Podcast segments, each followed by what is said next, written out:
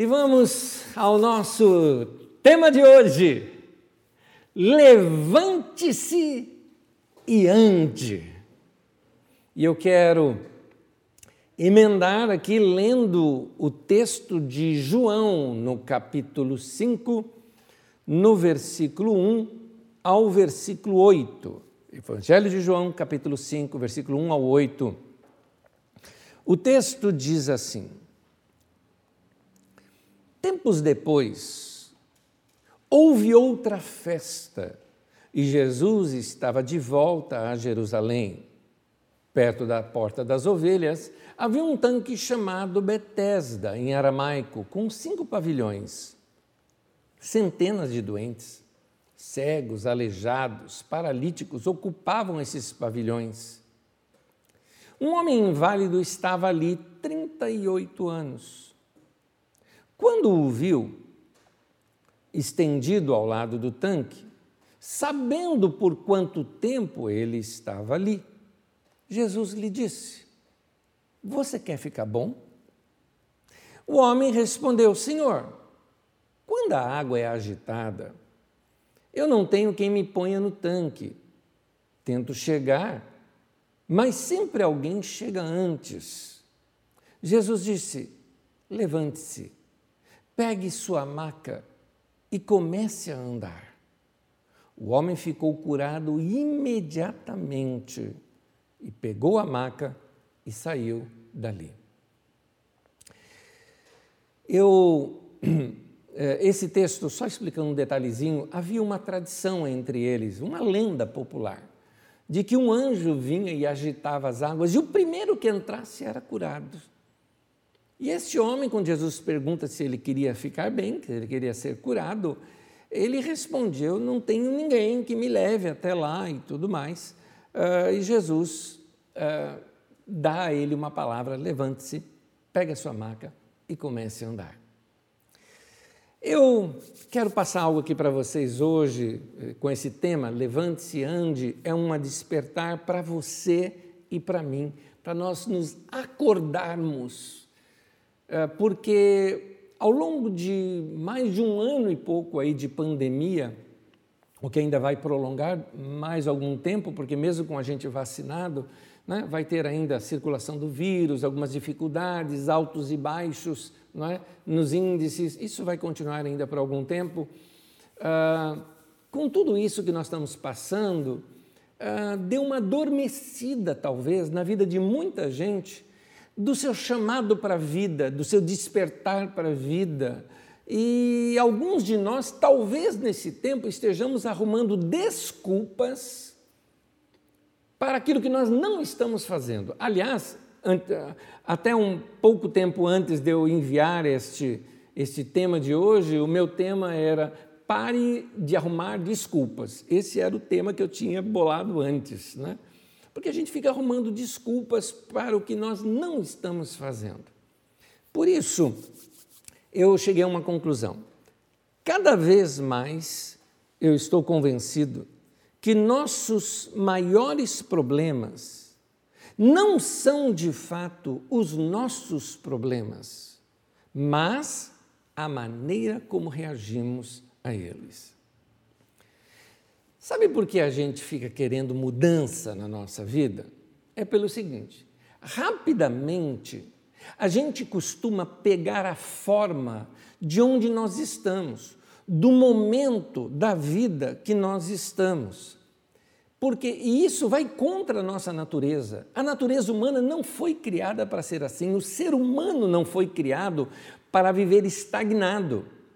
Se nós olharmos pelo lado do, da história, ou seja, do Homo sapiens, nós nascemos nômades, nós nascemos para andar de um lugar para outro, construindo ali o seu habitat.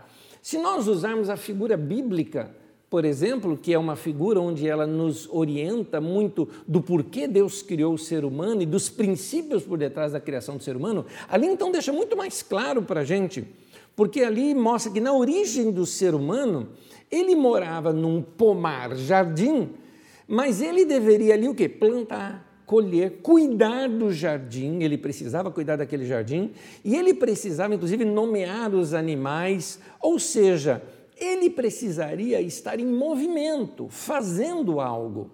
A gente não sabe ficar parado, nós não fomos criados para a letargia, nós não fomos criados para o comodismo. Sim, existem momentos na nossa vida que são momentos de repor energia, momentos de descanso, descanso, férias, lazer, isso tudo, o final de semana, o seu domingo, é para renovar as suas forças. Ah, você vê isso na própria Escritura Sagrada. Aliás, tem um de, alguns detalhezinhos das Escrituras que eu acho que estão tão, são tão fantásticos, porque é, é uma observação que você faz no texto, você pesca uma lição nova. Gênesis, por exemplo, no capítulo 1, no versículo 5, diz assim: Houve tarde e manhã o primeiro dia. No versículo 8 fala: Houve tarde e manhã o segundo dia. E por aí adiante vai o terceiro, quarto, quinto e todos os outros dias. Por que tarde e manhã e não manhã e tarde? Porque na mente do hebreu o dia começa lá, entendeu? Começa às seis da tarde do dia anterior, é ali que, que é a ideia, né? É a ideia. Por quê? Ali começa o descanso para o dia seguinte. Para o dia seguinte. Então, quando você vai começar então a primeira hora do dia, no caso é às seis da manhã do outro dia. Então, esse momento é o momento de descanso. Por quê? Na mente dele você descansa primeiro para então ir viver. Normalmente nós fazemos o contrário. Nós ocidentais trabalhamos, trabalhamos, trabalhamos, e aí vamos descansar e você mal repõe as energias. Mas quando você pensa assim, amanhã eu vou ter um dia cheio, então eu vou deitar mais cedo, eu vou me descansar, eu vou preparar melhor para o próximo dia. Sendo assim, você começa o próximo dia com energia para produzir. Note então que mesmo o descanso na Bíblia, ele é feito para produzir. Está mostrando ali para mim e para você que eh, a nossa reposição de energia, o nosso descanso, o nosso lazer, o nosso descansar, o nosso dormir, é para produzirmos algo. Ah, agora, a nossa tendência, é, nós como humanos, nós temos uma tendência de nos amoldarmos no lugar onde nós estamos. Eu vou tentar explicar isso para vocês, mas para isso eu vou mostrar uma chamada de atenção que Paulo apóstolo manda para nós através do texto de Romanos. Romanos 12, no versículo 2 diz assim: não vos conformeis com este século, com este momento histórico em que estamos vivendo, mas transformai-vos pela renovação da vossa mente. Tem duas verdades aqui fortes que eu quero. Tem muitas verdades nesse, nesse trechinho de texto, mas tem duas delas que eu queria te mostrar. A primeira é: não pegue a forma. Rapidamente nós nos acomodamos e pegamos a forma de onde nós estamos, ou das pessoas que nós convivemos, ou das pessoas ou com as pessoas às quais nós damos ouvidos. Vou explicar isso na prática para você. Vamos imaginar, talvez seja esse o seu caso, que você seja uma pessoa que não gosta de sujeira. Você não gosta, você vê sujeira, você já quer limpar. Vamos também colocar pessoas como você, por exemplo, que talvez não goste de coisas desordenadas, fora do lugar. Você vê alguma coisa fora do lugar, você vai ali já e começa a ajeitar aquilo porque está fora de lugar. Você vai arrumar aquilo, não é? Pois bem, se você convive muito com uma pessoa na sua casa, por exemplo, que ela sim é desorganizada, não vou chamar suja, tá? Mas sabe aquela pessoa que não é tão limpa? Se você convive muito com essa pessoa, você corre o risco de diminuir os seus hábitos e absorver os hábitos dela. Daqui a algum tempo você já não está mais, você já está acostumado, você já começa a achar que é normal a casa ficar daquele jeito ou ser daquele jeito. Paulo apóstolo vem e fala: não pegue a forma. Mudando o, o exemplo, nós também costumamos pegar a forma das coisas que nós vemos e ouvimos. O que nós vemos e ouvimos costuma influenciar nossa alma. Isso está lá no livro de Pedro, que fala sobre Ló, que afligia a sua alma, afetava a sua alma das coisas que ele via e das coisas que ele ouvia. Se você, por exemplo, é uma pessoa que está, por exemplo, ouvindo, ouvindo e ouvindo só notícias negativas, você vai ficar com medo. Se você é uma pessoa, por exemplo, que só está ouvindo, ouvindo, ouvindo os problemas da política na nossa nação, que estão terríveis, você vai se tornar muito crítico, azedo com tudo. Se você ficar só ouvindo, uh, pessoas desanimadas, a tua tendência é ficar desanimado. Se você só ouvir pessoas que são uh, uh, negacionistas, você também vai se tornar um negacionista. Então, você precisa dosar um pouquinho as coisas que você ouve, as coisas que você vê, as coisas que você assiste. Você precisa dosar um pouco isso e se alimentar de coisas fortes. Por exemplo, na próxima terça-feira nós vamos estudar no nosso Didaquê sobre andar no Espírito. E quando a gente ensina sobre andar no Espírito, já vou te adiantar uma aqui. A Bíblia diz assim que a carne, quando você lê as obras da carne, você vai ver ali uh, a competição maldosa, o, a maledicência, falar mal das outras pessoas, brigas, dissensões, discussões, o andar na carne. O andar no espírito, você lê ali no livro de Efésios, está escrito paz, amor, longanimidade, mansidão, domínio próprio, enfim. A carne milita contra o espírito e o espírito contra a carne. Quem vence? Você vai falar, o espírito vence. Não, quem vence é o mais forte. Quem é o mais forte? Você vai falar, o espírito é o mais forte. Não, o mais forte é aquele que você alimenta mais. Porque aqui está falando do espírito humano, não do espírito divino. Então, o mais forte é o que você alimenta mais. Então, o que, que tem alimentado a sua mente? Quem você tem dado ouvidos? Você sabe que você se torna uma média de pelo menos das cinco pessoas a quem você mais dá ouvidos. Então, ah, ah, quem são as pessoas que você tem escutado, que você tem dado ouvido? Porque se você está ouvindo muita coisa negativa ou coisas que despertam a ira em você, provavelmente você esteja alimentando mais a sua carne do que alimentando o seu espírito. Seu espírito se alimenta da adoração, do louvor, da palavra de Deus, de mensagem, de pregação, de coisas que edificam, que constroem, que fortalecem, que recarregam sua bateria interior para você poder uh, uh, servir melhor. Muito bem. A, a Bíblia fala então: é, não pegue a forma, não vos conformeis, não entre dentro de uma forma de como andam as coisas neste mundo, neste século, nesse tempo. Deus nos chama para ser diferente disso que está aí. Então, meu irmão, cuidado se você nesse tempo não se acomodou em algumas áreas porque elas vão fazer falta para você mais adiante.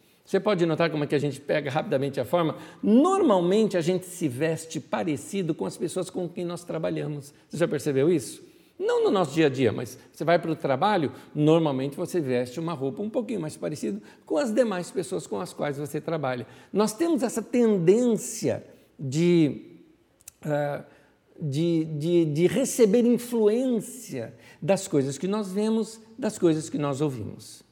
Somos facilmente influenciados pelas coisas que vemos, pelas coisas que convivemos ou por aquilo que ouvimos. E isso pode nos levar a um ponto de comodismo em nossa vida. É por isso que Paulo emenda na, no conselho dele: não pegue a forma, não se acomode no, no, no estilo de vida que você tem nesse mundo, mas transformai-vos. E um detalhe que ele fala: transforme-se pela renovação da sua mente. Ou seja, é a renovação da sua mente, dos seus pensamentos, da sua maneira de, de ver, de, de raciocinar e de pensar e de reagir. Né? é a renovação da sua mente que vai transformar você. Nós estamos em tempos de Olimpíadas e estamos vendo muitos esportes. E no futebol existe uma expressão muito interessante quando um time entra e às vezes não não dá, o time pode ser bom tudo mais, mas parece que não o time não não reagiu como deveria reagir e acaba perdendo o jogo. E muitas vezes a expressão que vem é o seguinte: faltou atitude. O time não entrou com atitude, ou seja, com uma atitude certa, correta, de quem vai vencer, de quem quer ganhar, aguerrida. O que a Bíblia está dizendo é que o que você pensa, a atitude interior que você tem, a maneira como você olha para a vida, é o que pode te transformar, tanto para o bem quanto para o mal, mas ele está recomendando aqui para o bem. A nossa maneira de pensar é tão importante que a Bíblia nos exorta a ter uma mente renovada. Pensa aqui o que, que é renovado. Renovado significa que eu vou pegar coisa velha e vou jogar fora, e vou pegar coisa nova e colocar no lugar. Ou eu vou retrabalhar naquela coisa velha, tornando-a nova.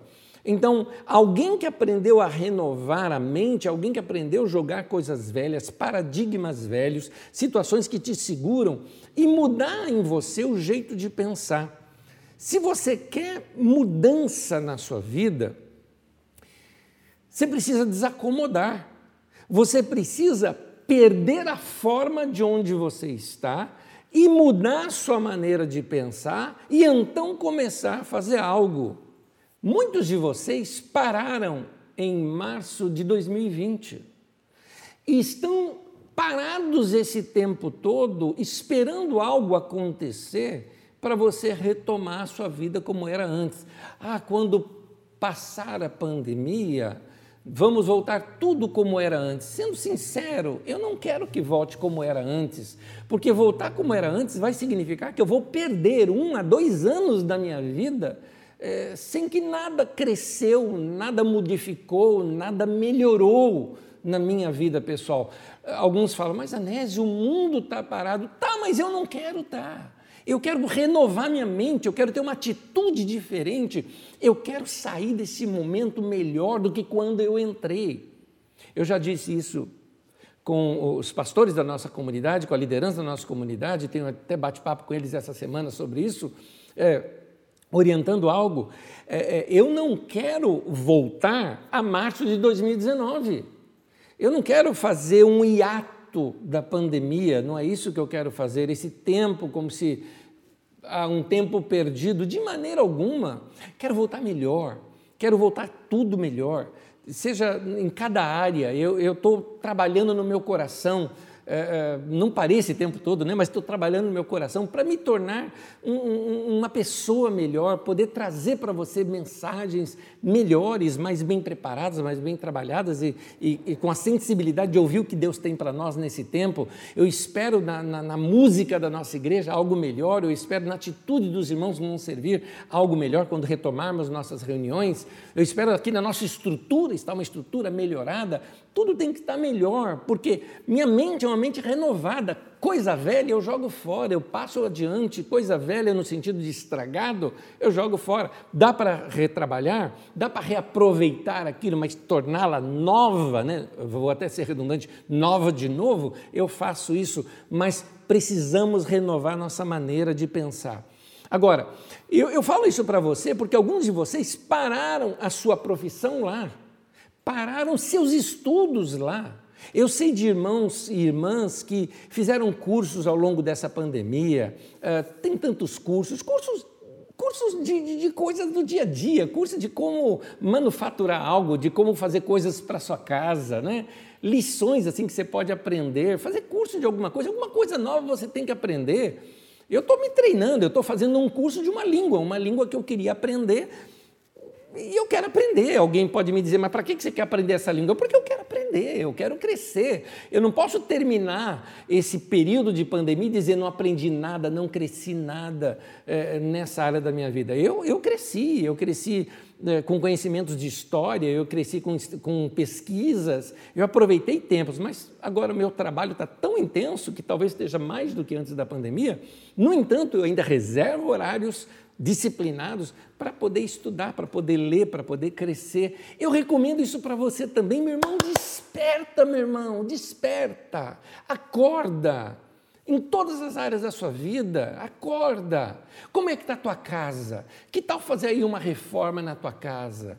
Tua casa anda suja? Vamos, não é hora de deixá-la limpinha? Não é hora de deixá-la brilhando, bonita, gostosa, não é? Então, a sua vida, como é que está? Seu trabalho, você tem se tornado um profissional melhor? Na sua vida com Deus, como é que anda? Quanto tempo faz que você não lê as Escrituras, não estuda a palavra de Deus? A maioria de vocês lê o texto só quando eu coloco aqui na tela para você.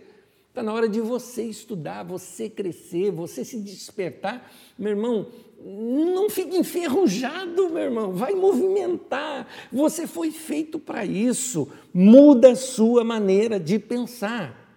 Olha só, o seu grande inimigo, você sabe quem é o inimigo seu nesse momento? Não se chama diabo.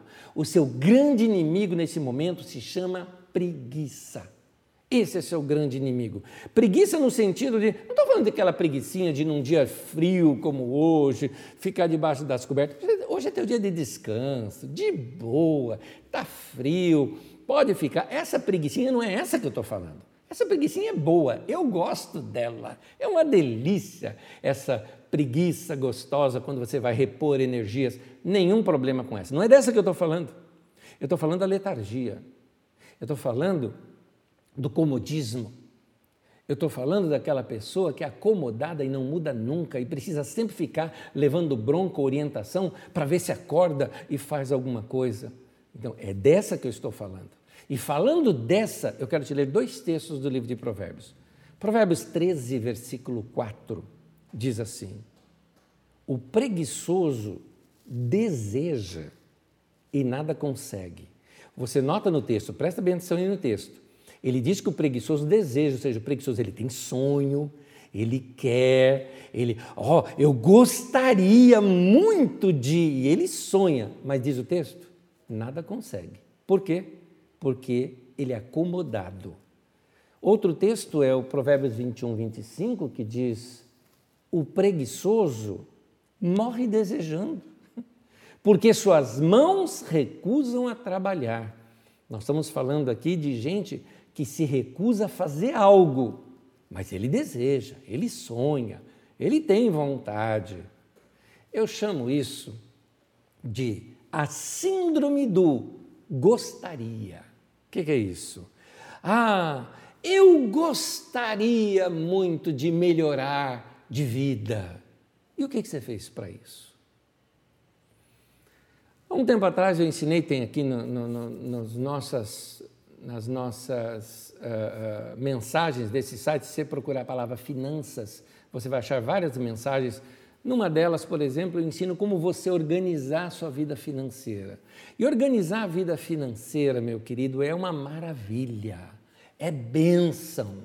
Organizar a vida financeira vai te ajudar a, a, a concretizar os seus sonhos o texto diz né, que o, o, preguiçoso morre desejando porque suas mãos recusam trabalhar. Eu diria também porque sua cabeça recusa pensar. Suas mãos recusam a trabalhar no sentido de organizar algo. Vida financeira é assim, você tem que organizar. Você tem que poupar, você tem que fazer contas, ir lá, vai guardando de pouquinho em pouquinho, de pouquinho em pouquinho quando chegar um tempo da tua vida, você tem ali recursos para você fazer uma viagem, para você reconstruir algo, para você comprar o que quer, para você experimentar algo bom na sua vida. Mas tem muita gente que sofre essa síndrome do gostaria. O que é síndrome do gostaria? Eu gostaria, futuro do pretérito, né? Eu gostaria de melhorar de vida, mas nunca melhora. Por quê? Porque ele, as suas mãos recusam trabalhar. Ele recusa se organizar. Eu gostaria de ter mais fé, eu gostaria de ter mais conhecimento da palavra de Deus. Ah, eu ouço o irmão falar da palavra de Deus, eu gostaria de ter esse conhecimento. Meu irmão, esse conhecimento da palavra de Deus, o conhecimento, estou falando de mim agora, esse conhecimento da palavra de Deus que eu tenho, Ele não veio como dom do alto, assim que eu estou assim, e aí brilhou o céu, abriu as nuvens, aquela música de anjo cantando, oh, né? E desceu uma luz sobre mim e pronto, aprendi a palavra de Deus. Não, eu estudo por horas as Escrituras Sagradas, leio muitos livros que vão me ajudar, faço pesquisa, mas principalmente leitura bíblica, me aplico a isso é, dedico tempo para isso, porque sem isso não tem conhecimento, sem isso não tem crescimento. Saia do gostaria e fala, eu vou fazer. É isso, meu irmão. Vamos para a área pessoal. Eu gostaria de ter um corpo melhor, por estética, mas também por saúde. Eu gostaria, mas não move uma palha, não sai do lugar, não faz uma caminhada, não diminui o prato de comida, não é? Não faz nada. Eu gostaria. Você nunca vai fazer, meu querido, nunca vai, porque não tomou uma atitude, não fez algo naquela direção. É preciso disciplina. Nós estamos no tempo, agora nós estamos aqui paralelos à, à, à Olimpíada, você vê aqueles atletas, eles são fantásticos, eles se controlaram, eles se organizaram, eles administraram a sua vida, administraram o seu tempo para poder ser o que são. A Bíblia trata desse assunto. Olha só, a Bíblia inclusive usa os atletas como exemplo. Em 2 Timóteo, no capítulo 2, no versículo 5, o texto diz assim: Nenhum atleta é coroado como vencedor se não competir de acordo com as regras. Nota aqui que ele está dizendo que o atleta ele não chega lá se ele não competir de acordo com as regras. E as regras aqui não se refere somente às regras do jogo, mas às regras de um atleta, ou seja, o treinamento desse atleta. Um outro texto, que é 1 aos Coríntios, no capítulo 9, no versículo 25, diz aqui, olha, todos os que competem nos jogos, e Paulo tinha na sua mente as Olimpíadas, não esquece que ele está escrevendo para Corinto, Corinto fica na Grécia, não é? Todos os que competem nos jogos se submetem a um treinamento rigoroso. E eu queria aqui destacar para você a expressão aí, se submetem. Se submeter, meu querido, significa, ah, como Paulo mesmo usa essa expressão, ele fala, usa a expressão eu esmurro meu corpo, não é? Eu forço meu corpo a fazer algo que o corpo não está querendo fazer. É assim, se levanta e vai fazer. É, eu me lembro uma vez, tempo de nossas reuniões aqui, uma pessoa que me procurou e falou: Ai, pastor, ora por mim, eu estou precisando de um emprego. Eu falei: Claro, eu vou orar. É, mas me diga uma coisa: nessa semana você entregou quantos currículos? Não, não, eu não saí de casa essa semana. Então eu falei: Você quer que eu oro pelo quê? Eu não entendi. Você quer que eu oro por um emprego, sendo que você não distribuiu nenhum currículo? É isso. Você acha que assim, o emprego vai cair do céu na sua casa.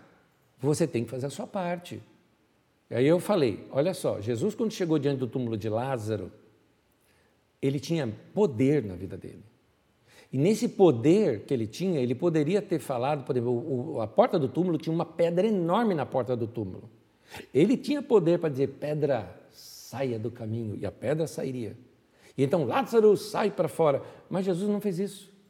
O que Jesus fez foi: tirem a pedra. Tem coisa que o ser humano pode fazer, Deus não vai fazer. Então eu falei: faça isso. Foi muito interessante. Era a época antes de pandemia.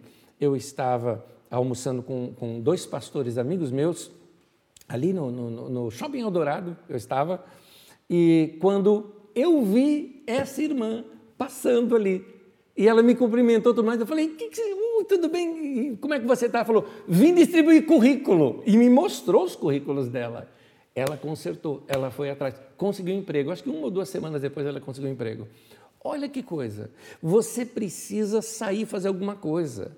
Tem algo. Esses atletas, como diz o texto, ou essas pessoas que vencem, eles têm algo que os faz ser os melhores do mundo. Ele, aliás, cá entre nós, os melhores do mundo já estão lá na Olimpíada. Mesmo os que não ganharam, mesmo aqueles que foram desclassificados lá, já são os melhores do mundo, porque ele é o melhor na sua nação.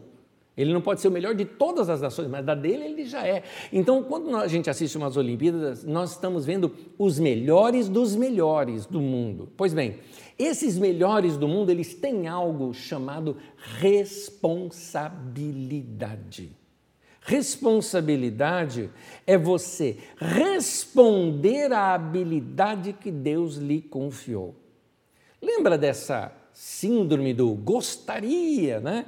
Que eu mencionei há pouco?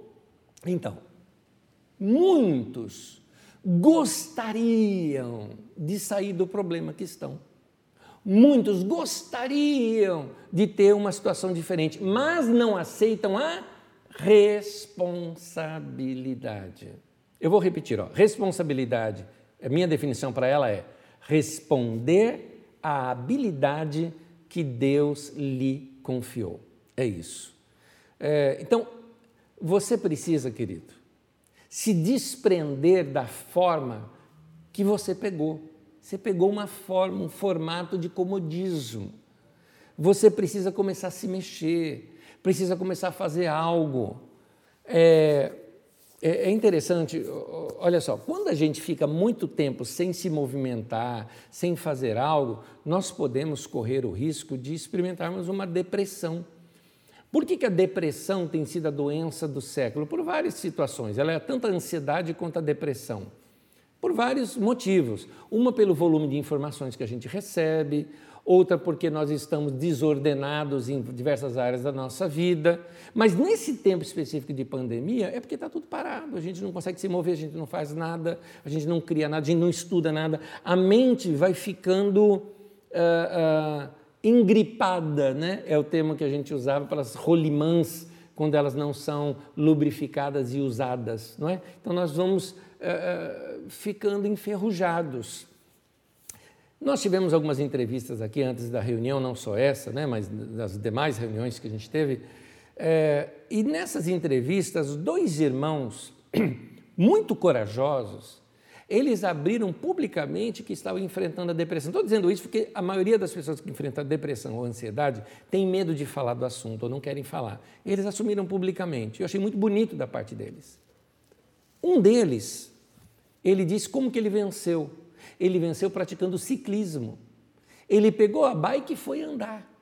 Ele pegou e falou: dentro de casa não vou ficar. Pegou a bicicleta, foi andar e foi aprendendo a andar, correr, pegando gosto pelo negócio hoje lidera uma área de bikers, né, de, de, de ciclistas aqui da nossa comunidade, uh, uh, porque é o momento de, de, de, sair, de se despertar. É interessante, foi exercitar o físico. Uma outra pessoa, um outro irmão da nossa comunidade, contou também que enfrentava isso. E olha que era uma pessoa assim, ativa no seu trabalho, trabalhando bastante, mas ele conta, eu tive esse momento. Ele, ele até entende da seguinte forma: eu sofro disso. Então, para combater isso continuamente na minha vida, eu tenho que fazer as minhas corridas.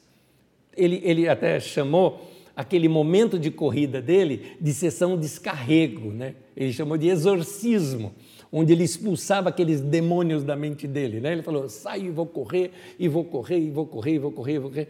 Ele disse que se ele não corre, ele fica mal. Então, a importância de mexer com o corpo, de você fazer alguma coisa.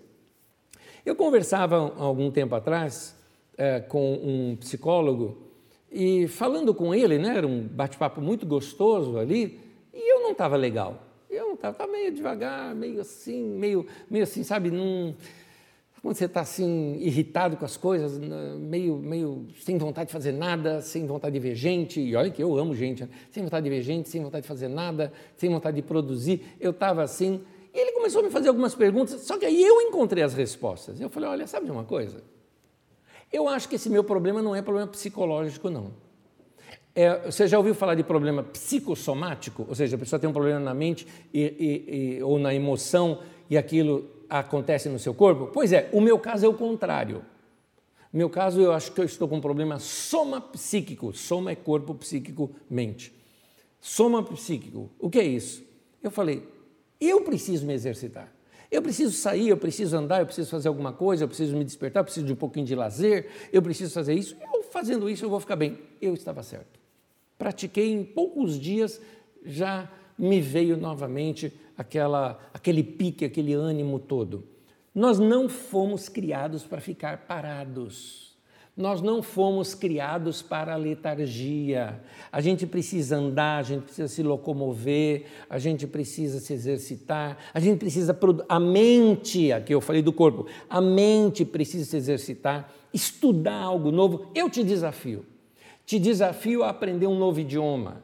Te desafio a aprender uma nova arte, já que você gosta de artes, aprenda a manufaturar, a, a fazer uma, uma casinha nova, alguma coisa diferente, a pintar na sua casa, a criar alguma coisa na sua casa. Eu te desafio a você aprender, sei lá, ou a cozinhar, ou a, a, a pintar, ou a fazer alguma coisa que você não costuma fazer. Eu te desafio a você fazer um jardim na sua casa, ou talvez more em apartamento, plantinhas mesmo, mas que você cuide delas, que você mexa com terra, que você faça alguma coisa. Eu estou te desafiando a você se desacomodar, a fazer alguma coisa que você não costuma fazer, para acordar para a vida, acordar para o mundo e, e não arrumar desculpa para isso, não ficar arrumando desculpa para isso.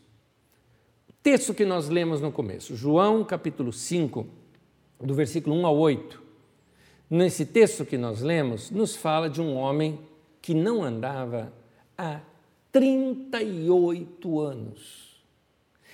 38 anos sem se mexer é tempo demais. 38 anos.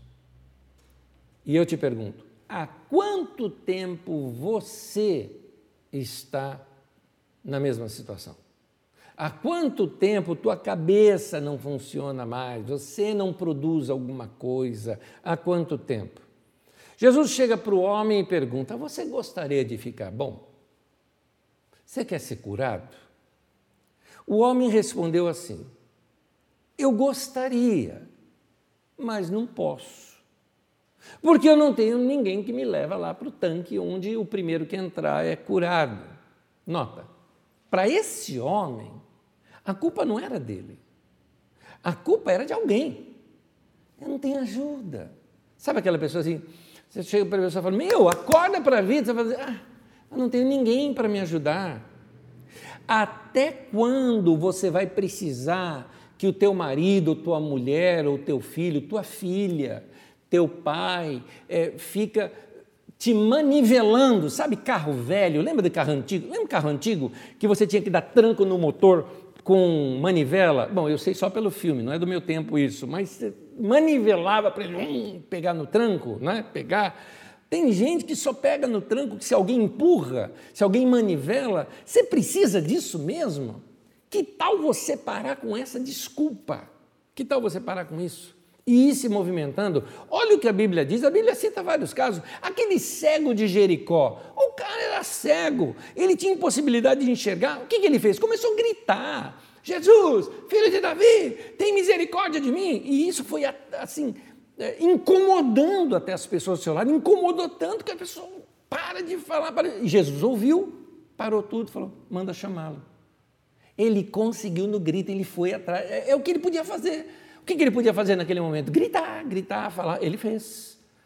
Aquela mulher com fluxo de sangue, lembra dessa história? Está lá em Marcos capítulo 5, ou em Lucas capítulo 8 também.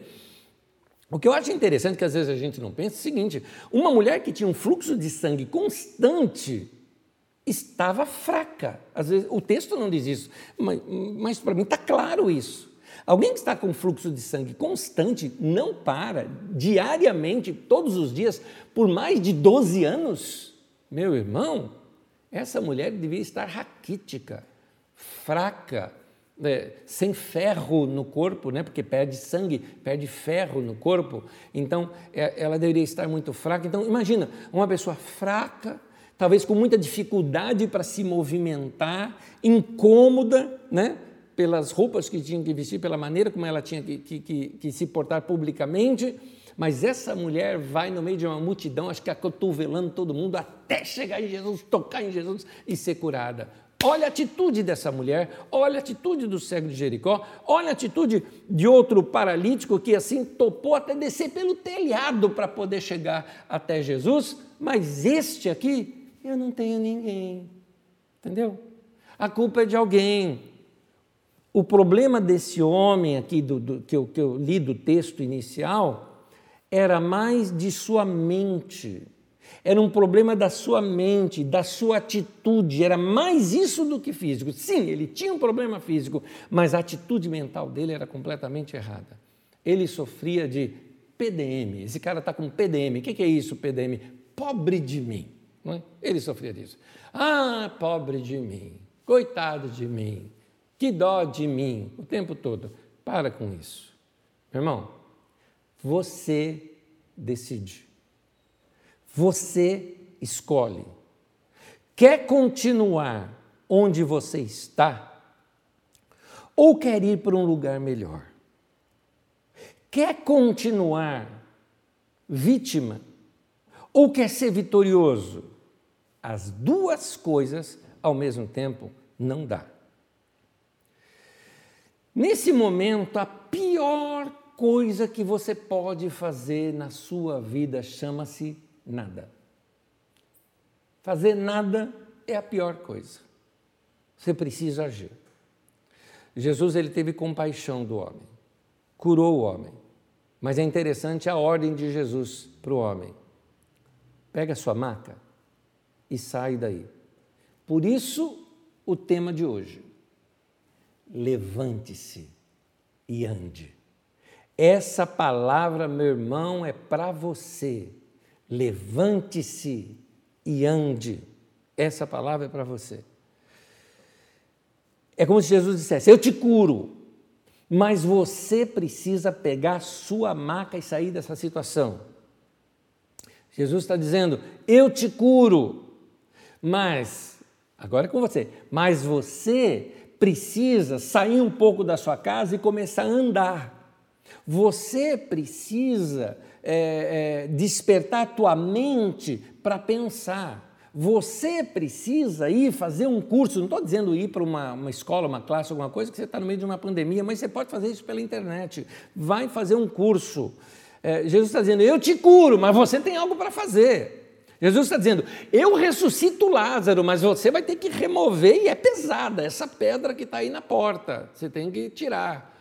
É isso. Então, meu irmão, vai remover a pedra vai fazer alguma coisa, saia do comodismo, levante-se e ande. Faz isso, meu irmão, em nome de Jesus. Eu tenho mais um texto para ler com você e vou terminar. Atos 28. No versículo 2 ao versículo 6 conta a história que depois daquele naufrágio que teve do navio de Paulo, onde Paulo estava, e eles caíram numa ilha, foram parar numa ilha chamada Malta, diz assim o texto: os habitantes da ilha mostraram extraordinária bondade para conosco. Fizeram uma fogueira e receberam bem a todos nós, pois estava chovendo e fazia frio. A gente tem uma ideia disso. Paulo ajuntou um monte de gravetos. Quando os colocava no fogo, uma víbora, fugindo do calor, prendeu-se à sua mão. Quando os habitantes da ilha viram aquela cobra agarrada na mão de Paulo, disseram uns aos outros: certamente esse homem é assassino. Pois, tendo escapado do mar, a justiça não lhe permite viver. Como as pessoas são prontas a julgar, não? Continuando. Mas Paulo, sacudindo a cobra no fogo, não sofreu mal nenhum.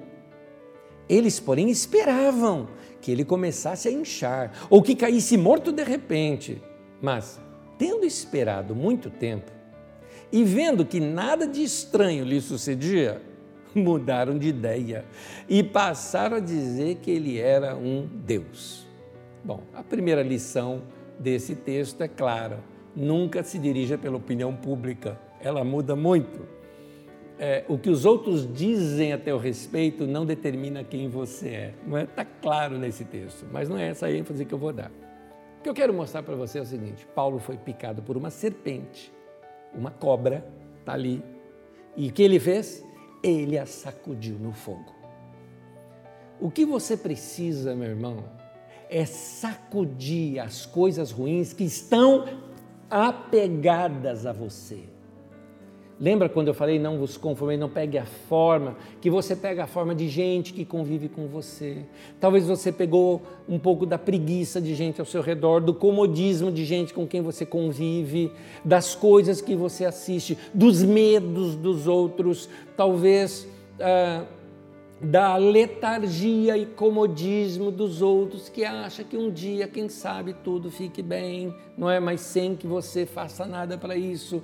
Daqueles que ah, não gosta de estudar, não quer crescer e você pegou um pouco disso. Essas cobras estão agora penduradas na tua mão e Deus está mostrando aqui o que, que Paulo fez. Sacode a cobra no fogo, acaba com isso, sacode da tua vida. Meu irmão, o, o essas, é, é, esse mal pendurado em você. Pode ser várias coisas, quer ver? Até coisa positiva. O sucesso que você teve no passado, algo que deu certo e que hoje não dá mais. Tem gente que está preso ao sucesso do passado.